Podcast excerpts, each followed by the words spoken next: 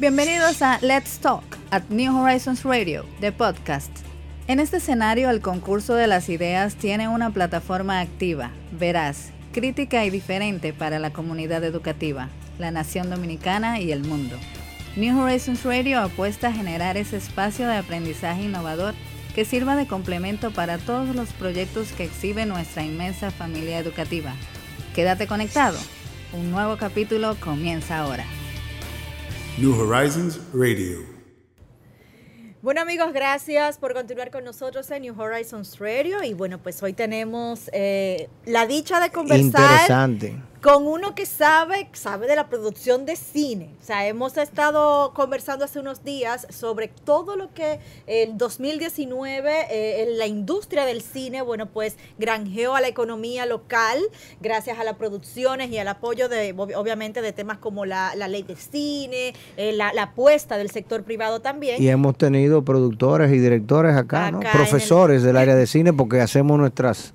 eh, el, el- el tema cine en, en New Horizons es un tema bastante activo, Claro que sí. que me lo quieren poner más activo, pero estoy tratando de, Hay que de, dosificar. de un ver cómo sobrevivo, Dios mío, esta embestida. Bueno, pues entonces luego de que la película se produce, tiene que verse públicamente por algún lado, ¿cierto? Entonces, Eh, en televisión, en Netflix, y en mi no, casa. y en tranquilo. pantalla gigante. Ah, en mi pantalla casa gigante. también. Gabriel Ordaz, gerente de Palacio del Cine en República Dominicana, caraqueño, nos lo trajimos para acá, pues él se, él se sienta a conversar con nosotros el día de hoy. Bienvenido a New Horizons Gracias. Gracias por la invitación. Bueno, estoy a sus órdenes para, para Cu- Cuéntanos un cosa. poquito de la industria del cine acá en República Dominicana. ¿Tú qué tiempo tienes acá en el país? Bueno, vamos por el comienzo. Soy venezolano de nacimiento y dominicano de corazón. Ok. Ok. Tres ¿Tiene- años- ¿Cuándo tengo, hiciste el cambio de color? tengo tres años en el país. Llegué justamente un 20 de enero del 2017, o sea, cumplí Está los Ah, o sea que hace recién cumplido Estoy los, tres años. estoy celebrando los tres años Exactamente. aquí. Eh, o sea, plátano eh, rápido. de lo que tú de lo que tú puedes conocer de la industria del cine, eh, entiendes que hoy en día hay más oportunidades, menos oportunidades. De, de- en el caso de abrir nuevas salas, me refiero. Hay en, en el interior del país hay eh, oportunidades de negocio o sigue siendo todo el Distrito Nacional, el Gran Santo Domingo y de manera más tímida Santo Domingo y Santiago, eh, digo Santiago y la Romana, por ejemplo. Háblanos un poquito de eso. Ok, vo- voy a dividir tu pregunta en varios pedazos, en Bien. varias partes. Primero, eh, sí considero que la industria de cine aquí en República Dominicana es, mira, es una industria fascinante, es una industria emergente e increíble. En las economías en las que he trabajado antes, obviamente se apoya el cine local. En mi país, en Venezuela, se apoya el cine local, pero el fenómeno dominicano es otro nivel. Esto es otra cosa, esto, esto está a una altura impresionante. ¿En Yo qué sentido? O sea, yo recuerdo- en el número de películas, en el- la, la cantidad de personas orientadas al cine, el cantidad de dinero que se está volcando hacia esa industria. ¿En qué, en qué sentido? En todas las anteriores. Todas las Sí, anteriores. todas las anteriores. Mira, yo recuerdo que el primer año, cuando llegué aquí, se estrenó un título internacional muy importante y se estrenó un título local también muy importante.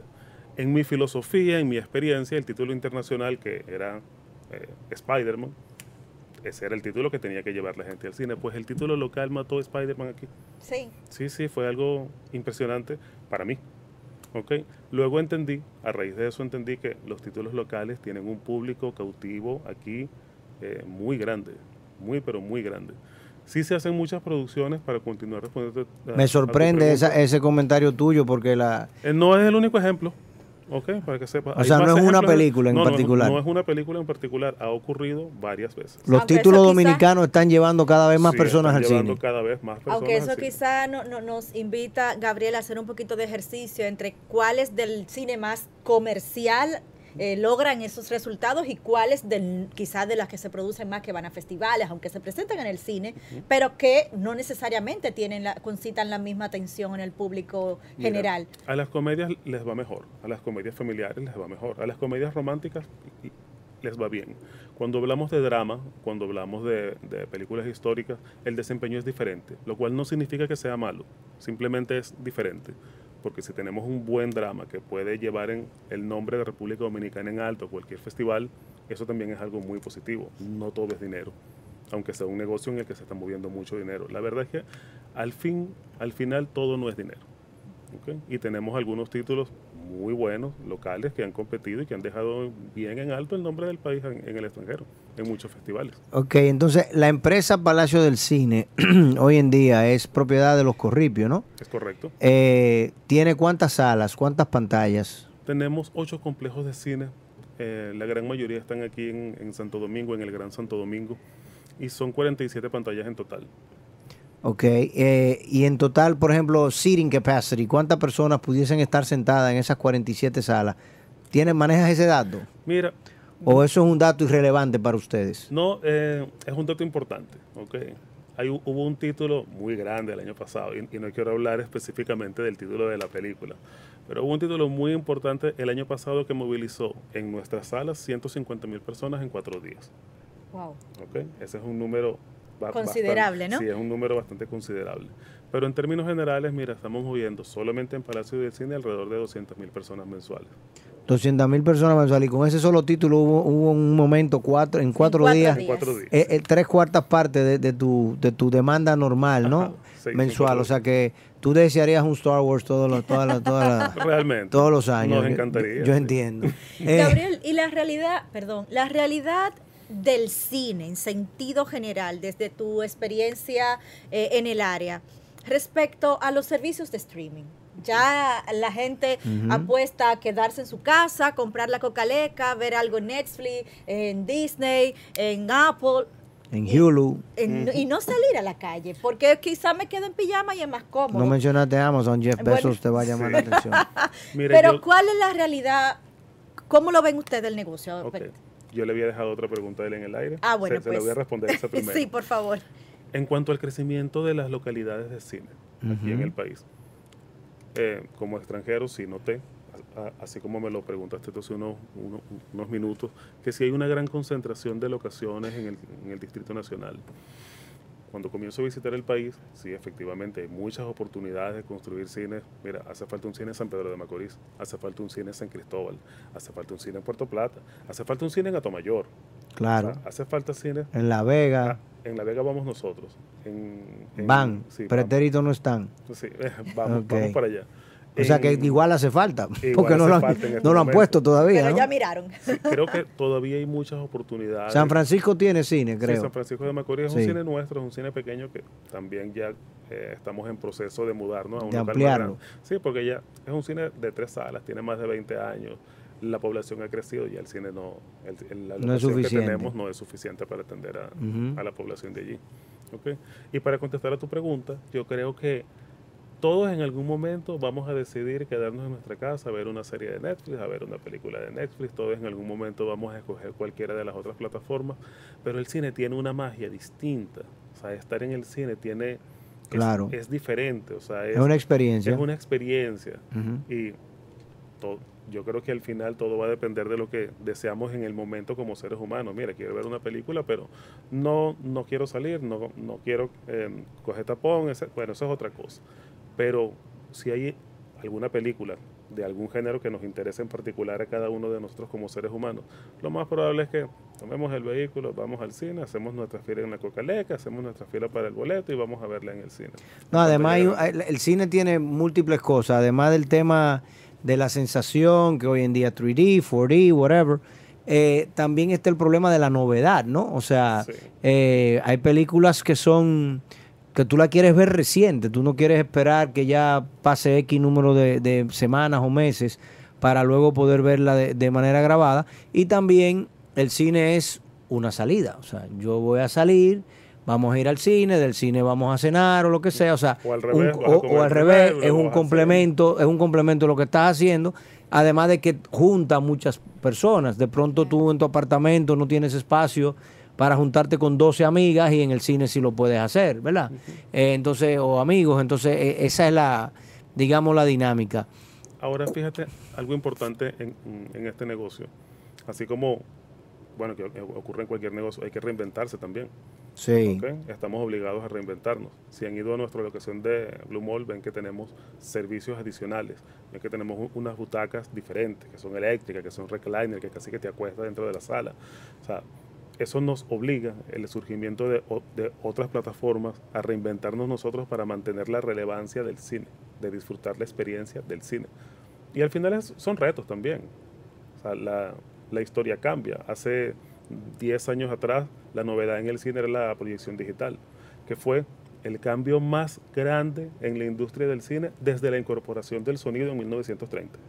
O sea, no hubo nada relevante. Quitar la 1930, cinta, la de quitar 80 cinta y milímetros pasar a digital. y pasar a digital. Ahora nos enfrentamos a, bueno, a Netflix, a, a- a estas otras plataformas. ¿Quién sabe qué ocurrirá dentro de 10 años? Es simplemente retarnos a nosotros a hacer algo diferente, a proveer una experiencia diferente para mantener el cine relevante. O y sea el Dolby, sí. el Dolby Surround no fue también una, una revolución, yo me acuerdo en aquel momento. No, fíjate que no. Ya, ya existían sistemas parecidos. El Dolby, obviamente, sí cambió algo de, de la perspectiva, sí, la calidad del sonido, el estéreo. el Oye, yo me acuerdo todo cuando eso. vimos Top Gun en Dolby, eso era una locura. Sí. En el cine triple, ya no existe, Dios mío, en el malecón. Susibel lo cerró, eso no tiene madre. Culpable. En, en las primeras películas, o sea, te estoy hablando obviamente de los años 1920, 1930, había un tocadisco en la parte de atrás de la pantalla. Y entonces, Amplificado. Sí, se ha amplificado. Entonces, sincronizar lo, La imagen. la imagen con el audio. Con el- con el audio del sí, tocadisco. era- era- eran, eran otros problemas. O Walt Disney pasando el cuaderno para que el muñequito se moviera. Exactamente, eran otros problemas. Es simplemente evolución. Y hablando de evolución, el público dominicano, por ejemplo, eh, en, eh, fuera del aire estuvimos conversando un poquito de que aquí los cines están bastante segmentados en base a clases sociales y gustos y preferencias. Y tú mencionabas que habían cines donde, por ejemplo, todas las películas son en español, Es porque el público la quiere ver en español, incluso dobladas. O sea, vamos a ver Spider-Man nuevecito en español, Sí, eso porque no la quieren ver en inglés. Eh, Sí, eso ocurre. Mira, nos- en- entre nuestros cines, en, Palacio del Cine, tenemos el caso de Sanville. Obviamente siempre puede llegar algún cliente que esperaba conseguir la película subtitulada, pero las estadísticas en las pruebas que hicimos en el pasado nos decían que si la película se pone subtitulada en Sanville, las probabilidades de, de que vaya público se reducen. Se reduce. Entonces, el 100% de las películas que proyectamos en ese cine son O dobladas. sea, que ustedes la, la forma de medirlo es a taquilla limpia. O sea, taquilla. ustedes verifican la cantidad de taquillas o hacen Sí. algún tipo de, de- de encuesta, de conocimiento de servicio. Eh, fuera del aire yo, yo les hablaba de los paradigmas. Entonces, hablándoles con confianza, en- hubo un caso en que no, no sabíamos cuál película funcionaba mejor. Y en, ese- en esos tiempos se, se estrenó La Liga de la Justicia, ¿ok? en el año 2017, en noviembre del 2017. Entonces hicimos la prueba en varios cines, la colocamos a la misma hora, en español y subtitulada, a la misma hora, los mismos horarios, o sea, a las 7 y, y a las 9, español y subtitulada. La que se vendió fue la versión en español. En el- Sanville. En Sanville. Y en Occidental Mall. Pero, oh, ajá, Las realidades del entorno. Pero eso es una película de acción. Sí. Y sucedió en el caso de Ágora que 50-50. La versión doblada se vendió, pero la versión subtitulada también, se vendió. Por el blanco de público, el perfil del público. Sí. Y no- nos ocurrió en otros cines de un target diferente en que la colocamos en español y eso no gustó para nada. Obviamente. No, yo no la veo ni que me mate. Imposible. Bueno, señores, tiene toda una dinámica, ¿verdad? El Sí. negocio no es solamente colocar eh, No, la o sea, es, un desafío Claro. porque inclusive, eh, por ejemplo, Hay aquí hay, cine, aquí hay cines que están especializados en el cine alternativo, por decirlo de una manera, el cine no, no comercial de Hollywood, por ejemplo. Y hay todo un cine, yo cuando estudié en Europa, yo descubrí una cantidad enorme de películas que aquí nunca llegaron y nunca llegan. El cine australiano no llega a República Dominicana, el cine inglés llena- llega muy poco a República Dominicana, el francés prácticamente nunca te ve tampoco, eh, ni hablar del italiano. Entonces uno dice, caramba, y de las españolas solamente si es Almodóvar o dos o tres muy grande. directores muy grande. particulares, entonces ni siquiera en español el cine eh, y el mexicano tampoco llega acá o el argentino. Eh, ¿qué, cómo, ¿Cómo se decide qué película traer? O sea, nosotros estamos casados con Hollywood and that's it. No, fíjate que no. O sea, realmente recibimos muchas ofertas de, de- de películas de distintos géneros. Y entonces va- vamos decidiendo. Nuestros competidores también distribuyen. O sea, Palacio del Cine distribuye algunos títulos. Pero nu- nuestro competidor. O sea, tú compras títulos como, como las editoras compran la- los títulos mira, de libros. No, te- tenemos los derechos de distribución de Sony aquí en República Dominicana. Eso- Ok. Ese sí es exclusivo de. Paramount no de ustedes. No, no es de nosotros. Em, Pero Paramount sí es exclusivo de alguien. Sí, claro. la Sí, competencia. sí, es De la Caribbean. Sí, sí, es de la En- competencia. Entonces ellos, y con, si tú quieres poner esa película, tienes que comprarle a ellos el derecho. No, eh, las películas se alquilan. No, no las compramos, se alquilan. Eso es, bueno, más o menos lo sí, mismo. Por alquilarla, nosotros pagamos un fee. ¿ok? Le pagamos un fee que puede iniciar en 50%, luego baja a 40%, luego a 35%. Si es un título... ¿50% de qué? 50% del boleto. Entonces, Oh. el 50% de ese boleto va para el que produjo la película en su primera semana y el 50% para el que la exhibe. Si es un título muy grande, un O sea, para el Avengers, estudio, Paramount. Sí, sí. O sea, ellos, ellos, ellos cobran eso en República Dominicana. Del 50, si la taquilla tú vendiste, digamos, eh, Una taquilla mil- en 300 pesos, bueno, Ajá. cien- de- de- de 150 esa son para- 150 son para Paramount y Estudio. 150 para nosotros. Ok. ¿ok? Si es un La título- primera semana, y eso, y eso va reduciéndose de acuerdo a la semana. Claro, en la medida en que se va reduciendo, va a ir menos gente. Y cuando tú alquilas también. la película a un distribuidor local, entonces ya tú de esos 150 también tienes un fee menor. También tenemos un fee. es Ok, correcto. ya entiendo. En el caso de nuestro competidor, seguramente ellos manejarán internamente unos porcentajes. Nosotros manejamos los nuestros. Tú hablabas acerca del desafío del cine y hay que saber del negocio y todo esto. Fíjate, un desafío importante que tenemos aquí en República Dominicana, los horarios. sí, porque si tú no le pones al, al- al cliente la película en el horario en que él espera verla, no hay manera que llegue. No van. Si nosotros colocamos una película en Blue Mall, Por eso los horarios se mueven tanto. por eso se mueven tanto. Sí, porque antes cuando yo era muchacho yo iba al cine, yo sabía que a las 4 había película. Sí, Pero allá no, eso tú tienes que ver la cartelera para saber. sí, sí. sí. Espérate, déjalo ahí, no te muevas, que tenemos que hacer una pausa, que me están haciendo más señales que, que en un cine, cuando quieren que uno se siente. Volvemos después de, de esta breve pausa, señores. New Horizons Radio. Gracias amigos por continuar con nosotros acá en directo por Neon 89.3 y en nuestras plataformas en redes sociales, New Horizons Radio, en YouTube, en Instagram, en Facebook. Ahí puedes vernos, escucharnos, compartir, eh, bueno, pues este contenido que preparamos con mucho amor como cada día para todos ustedes. Y conversamos con Gabriel Ordaz, gerente de Palacio del Cine, y bueno, pues conocer todo lo que se mueve detrás de eso que usted simplemente va a disfrutar eh, a la sala de cine. Es de- definitivamente mágico. Y antes de la pausa, eh, conversábamos con Gabriel sobre el tema de los desafíos que el cine actualmente presenta en el país. Y paradójicamente hablábamos justamente del tema de los horarios. Sí, en es. República Dominicana siempre hemos hablando del tema de los horarios porque de repente es un tema Sí. que si te decimos cuatro a las cuatro sea. Bueno, pero precisamente. Pero fíjate- entonces, mira la realidad, cómo se ve en el cine. Fíjate lo que ocurre en el cine. Si, en, el ejemplo que iba a colocar an- antes del corte, si colocamos una película a las 7 de la noche, 7 en punto, a las 7 en punto de la noche, en nuestro cine de Blue Mall, lo más probable es que eso no funcione. Porque mientras el cliente llega, entra al parque, bueno, primero atravesar la Churchill, entra al parqueo, baja, entonces eh, esperar el ascensor, subir, lo más probable es que llegue tarde. Y la hora de convocatoria en el cine para nosotros es una promesa de servicio. Si la película tiene que comenzar a las 7, eso tiene que comenzar a las 7, no es a las 7. No, espérate, Gabriel, No, vamos a hablar un poquitico ahora, que bájale algo que ahora. No, no, no, no, no, espérate, espérate, espérate. Yo voy poco al cine, pero uno llega a las 7, la película es a las 7 y ahí te dan una tandita cómoda de 25 minutos de anuncio, Ok, que la cocaleca, que el refresco, que que no hablando de disfruta en nuestro lounge. No, es que no estás hablando del Palacio del Cine. Ahí, ahí. ¿A qué no es el Palacio del No, Cine? no está Ellos no hacen eso. Del Cine, no, nosotros no. Fíjate, nuestra En Palacio no hacen eso. No, en la nuestra- película de las 7 empieza a las 7. Nuestra promesa de servicio Ay, son, son 7.5 minutos de comerciales. Puedes contarlos. 7.5 minutos. Sí, 7 minutos y medio. Son 7 minutos y medio de comerciales, ni más ni menos. Siete Puedes minutos y contarlo, medio. sí, eso contarlo. incluye el- el- el- la promoción de la Cocaleca y todo lo demás. Todo eso. O sea que ya yo sé, si la película es a las 7, llego a las 7 y 7. Exacto. Perfecto. Pero es mejor llegar a las 7 y 7 y no saber que tu película. Y no perderme los 7 anuncios. Y no va a, perder, y- o- o- o Tampoco. va a tener media hora allí. Ok. ¿ok? Entonces, el- tú me decías que en los horarios, tú tienes para cada sala de cine, o sea, o para cada locación, llamémosle así, que manejar distintos horarios dependiendo por eh, hasta... Mira, el- de distintos factores. No- nuestro interés es que el público vaya a ver la película. Obviamente. Porque nosotros queremos distribuir y queremos ser exitosos en nuestro negocio. Si nos damos cuenta que la película a las 7 no está funcionando, pues a la semana siguiente la ponemos a las 8, o la ponemos a las 9, o la ponemos a las 10. Porque en este momento hay alguien en el mundo, en cualquier lugar, y aquí en el país también, produciendo una película y espera que cuando su película salga tenga éxito.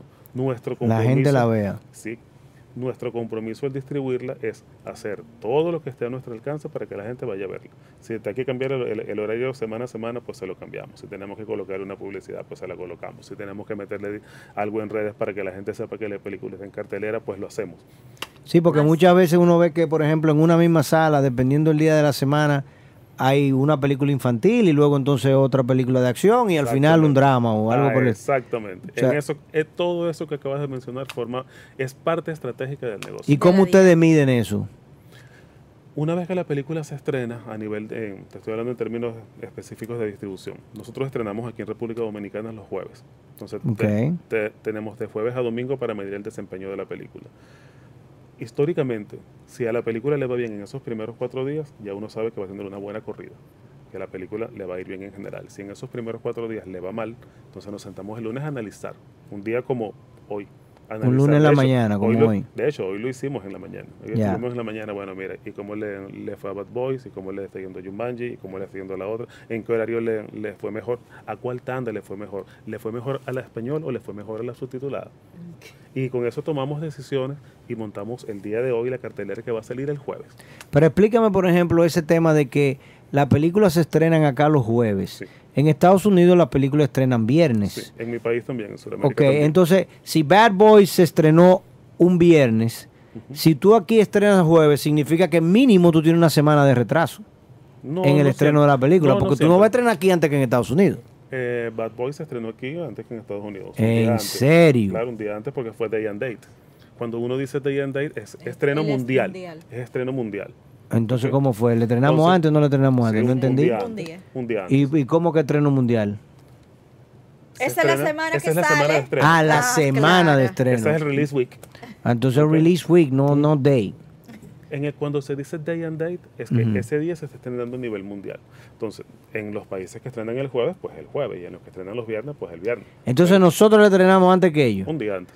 O sea, que había alguien con una cámara ahí pirateándole, la mandó para allá antes que... Mira, hay- Oh, mira, hay muchos ¿Cómo así? Mira, no tenemos muchos protocolos de, de- de seguridad para esos casos. En- por ejemplo, en el caso de Bad Boys, que es de Sony y la distribuimos nosotros, recibimos unos guidelines de cómo teníamos Tenaces. que manejar ese primer día, o sea, la prohibición de teléfonos celulares dentro de la sala. Que, o sea, ¿Cómo así? ¿Cómo Sí, prohibir sí. los teléfonos Pero ¿y celulares si dentro de la sala? en el O sea, yo no puedo entrar a la sala con mi teléfono no, celular. tú puedes entrar con tu teléfono celular. no lo puedes. lo, lo que tú no puedes hacer dentro de la sala es esto, alzar el teléfono y apuntarlo a la pantalla. Obviamente. Eso no puedes Claro. hacer. Entonces tú tienes una serie de espías ahí mirando lo que Sí, está pasando. Sí. Tenemos gente en la sala verificando, o sea, O sea que ya, ya uno no puede ir al cine, a- a- a- ¿verdad? Se le cayó A el negocito. Se le cayó se el te cayó el negocito, negocio. señor Garry. No, yo iba a decir otra cosa. Yo estoy pensando en otra cosa. Ay, aparte, cada, cada quien piensa. Mira, aparte, en nuestro negocio. Porque nos- antes uno iba al cine y, y uno iba acompañado. Uno Ya, hoy en ya no día se va acompañado. No, porque te nosotros levantan el celular. sí, obviamente a nosotros no nos interesa que se haga piratería. Nos Claro, interesa que la gente claro, vaya negocio. y vaya al cine. Hace un ratito, hace, perdón, hace un ratito, eh, Gabriel, el señor Garrido mencionaba de las películas francesas, las inglesas, las latinoamericanas, ¿por qué no? Que no, habitualmente no llegan, pero las muestras de cine, de alguna forma, son esa ventana en la que nosotros podemos ver las películas que de repente no son tan comerciales, pero sí son exhibibles en las muestras. ¿Cómo, ¿Cuál ha sido la experiencia de ustedes en ese sentido y la de este año? ¿Cómo, Mira, cuál es- nosotros- ¿Cómo van los preparativos? En Palacio del Cine organizamos varios, varias muestras de cine al año. De hecho, en noviembre de cada año tenemos una muestra de cine francés. ¿Ok? Se hace todos los noviembre de cada año, Capital y Santiago. Se hace aquí y en Santiago. El- en el mes de marzo, bueno, iniciamos el año pasado, o sea, lo queremos hacer to- todos los años. Hacemos un- una muestra de cine orientada a la mujer, en donde participan productoras, protagonistas, mujeres de cine. Eh, está englobado a la mujer, se llama FEMujer, es en marzo de este año. También tenemos otras muestras y eh, esperamos con- conseguir otras más. El año pasado hicimos una de, de- de cine chino, por cierto la hicimos en Ágora, le fue bastante bien. Eh, Es la primera vez que lo hicimos y nos fue muy bien con eso. Quizás por lo que tú mencionabas hace un momento, o sea, son películas que si no fuese de esa forma, pues quizás no hubiesen llegado aquí al. No, no llegan. Pero sí nos ofrecen muchos títulos. También, sí, dependemos bastante de Hollywood. Entonces ya ellos establecen algunas fechas en que su- sus títulos va a salir y son bastante... hay muchos Bollywood títulos. aquí no se toca. Bollywood, África. Sí, no, India. India. Mm, ok. No, que- aquí- no hay- Tiene un Ah, cine sí, bastante. perdón, Bollywood, Bollywood. Bastante. ¿cómo así bastante? Mi No, amor, está- Bollywood es huge. y Por está, eso. Y está Nollywood, de África, Ah, sí. en Nigeria. En Nigeria. También hacen muchísimas películas. Sí, Muchísimas, muchísimas películas. pero acá eso prácticamente no se ve. Y, Mira, y- esa es una y- ventana que, que se puede explorar. Que se puede claro, sobre todo por el tema escolar, ¿no? Sí, Pa- para, el, para el tema escolar, yo te diría que es fundamental, porque esa es otra cosa. Eh, yo recuerdo claramente, muy vívido, que de hecho fue al Palacio del Cine que nos llevaron ahí en la 27, cuando en, en los 80 teníamos el tema de la Guerra Fría, salió una película que se llamaba The Day After, el día después. Y esa película trataba sobre eh, el, el- el holocausto nuclear, sobre qué sucedía en un país y, y- y ponía la, la- la- o sea, todos, toda la narración era una bomba nuclear que, que estallaba en una ciudad y qué pasaba a partir de eso, el sufrimiento, la- las El drama. personas, el drama, todo. Y fue en la mañana que nos llevaron del colegio acá de New Horizons, salimos a verlo ahí al Palacio del Cine. Y porque era un tema que el profesor de Era English... Era un, sí, era un tema que el profesor de History, de US History, de World History, de English Language, tenía mucho interés en que nosotros viéramos, porque era muy sencillo. Nosotros estábamos en medio de, la Guerra Fría, o sea, yo era un experto en las armas militares rusas y todo el armamento y qué había que hacer si sonaba la alarma, tirarse abajo el- del, del escritorio, o sea, todo esa, entonces yo vivía esa, esa parte. Entonces, casi no se llevan alumnos y colegios a los cines durante el día y no se presentan películas de esa calidad porque no vienen de esos países. O sea, nosotros ahora mismo acá en el, en el programa hemos hablado incansablemente, hemos hecho inclusive New Horizons hizo la semana pasada una colecta muy importante donde todos los alumnos y la familia aquí del colegio, pues estamos preocupados por el tema de Australia. Pero aquí no hay cine australiano. Aquí no se presentan ni documentales ni nada sobre el cine. Ahora mismo estamos batallando con este tema del abuso de, de la, de la zona de, los- de los parques naturales dominicanos, los corales, el mar, etcétera. Los australianos han trabajado mucho ese tema. Los, los africanos por igual. Los mismos chinos y orientales, bueno, eh, también lo han trabajado, no necesariamente de manera positiva, pero lo han trabajado. Eh, y nosotros eso no lo vemos aquí. Entonces esas salas, a ustedes les pasa lo mismo que le pasa a las universidades. En el día ustedes están vacíos Sí, es y en la noche están llenos. Sí, sí. Entonces yo creo que ahí quizá hay, hay una Hay una posibilidad, hay una oportunidad de explorar, de enriquecer la currícula escolar de los colegios privados y de las escuelas por igual, de, eh, potencialmente, eh, y, de, y de al mismo tiempo entonces enriquecer en términos culturales lo que y la exposición al cine, si se quiere. Te la compro. ¿Verdad que sí? No, convenció. te- no, me acaba de convencer. No, es que tiene razón, tiene mucho sentido. Claro. Tiene muchísimo sentido. ¿Me puede pagar la asesoría? Te la pago, te la- ahorita te facturo. Sí, don Manuel tiene para pagarme aunque sea unos centavos. Y precisamente, hablando de esa parte, eh, los corripios no invierten en el tema cine. En este momento no. No Eh, participan de, o sea, no hay, no hay un interés de integración vertical, de, ellos mismos hacer no. cine. No, No, no, no, no. de hacer cine, de producir cine. No, en- tengo entendido que en el pasado, antes de mi llegada al país, eso sí se hacía. O sea, la, la familia invertía en cine. Mm, En los últimos tres años no se ha invertido en, en películas. Nos hemos dedicado a exhibir y hacerlo lo mejor que podamos, pero no, no estamos invirtiendo. Bueno, pues hay otra oportunidad, señora. Hay que ver cómo convencemos a esa gente, porque ahí, ahí hay un flujo importante que se puede dedicar. O sea, ¿qué pasa? Eso, eso, eso hay que ver de qué manera potencializamos el- el- la, la industria. Y, y es extraño porque es una integración vertical muy evidente. O sea, si yo fuera dueño de cuatro salas de cine, yo estaría produciendo películas. Para poder, ya tengo Por la, definición. Por dónde, por dónde publicarla. Pero dónde claro, hacer- porque- oye, me ves acá. Si tengo la vaca y entonces estoy comprando leche en el supermercado, no puede ser. Eso, eso no, no me cuadra. Bueno, hay algo del ne- hay un punto del negocio que aparentemente hace que funciona. Sí. No, no, yo, yo estoy seguro que hay mil temas que podemos analizar, pero en definitiva, o sea, tienen un natural exposure muy, muy relevante, ¿entiendes? o sea, tú sí. te estás garantizando una, una, una, una forma fundamental. El mercadeo de las películas es, un- es uno de los temas fundamentales, ¿no? Entonces Sí, ya, tú tienes ahí una, una, una vía de acceso. Pero bueno, eh, señores, yo de mi parte, Ay, muy interesante. Creo que hay muchas Una cosas que podemos seguir hablando. Definitivamente. Y, y definitivamente el- la, la industria del cine sigue viva. A mí mismo me sorprende acá en el país. A veces mis hijas tienen un interés enorme de ir para el cine y yo, señores, pero ¿cómo así?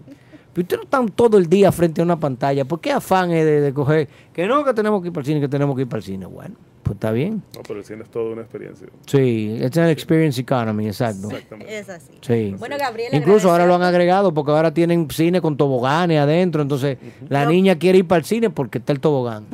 Así es. Eso pasa. Eso pasa. Gabriel, muchísimas gracias. Gracias a ustedes por la invitación. Ah, y también eso yo lo, vi- yo lo viví por primera vez en Atlanta y creo que aquí ya lo tienen ya de manera bien establecida. Gracias amigos por continuar con nosotros acá en directo por Neon 89.3 y en nuestras plataformas en redes sociales New Horizons Radio New Horizons Radio.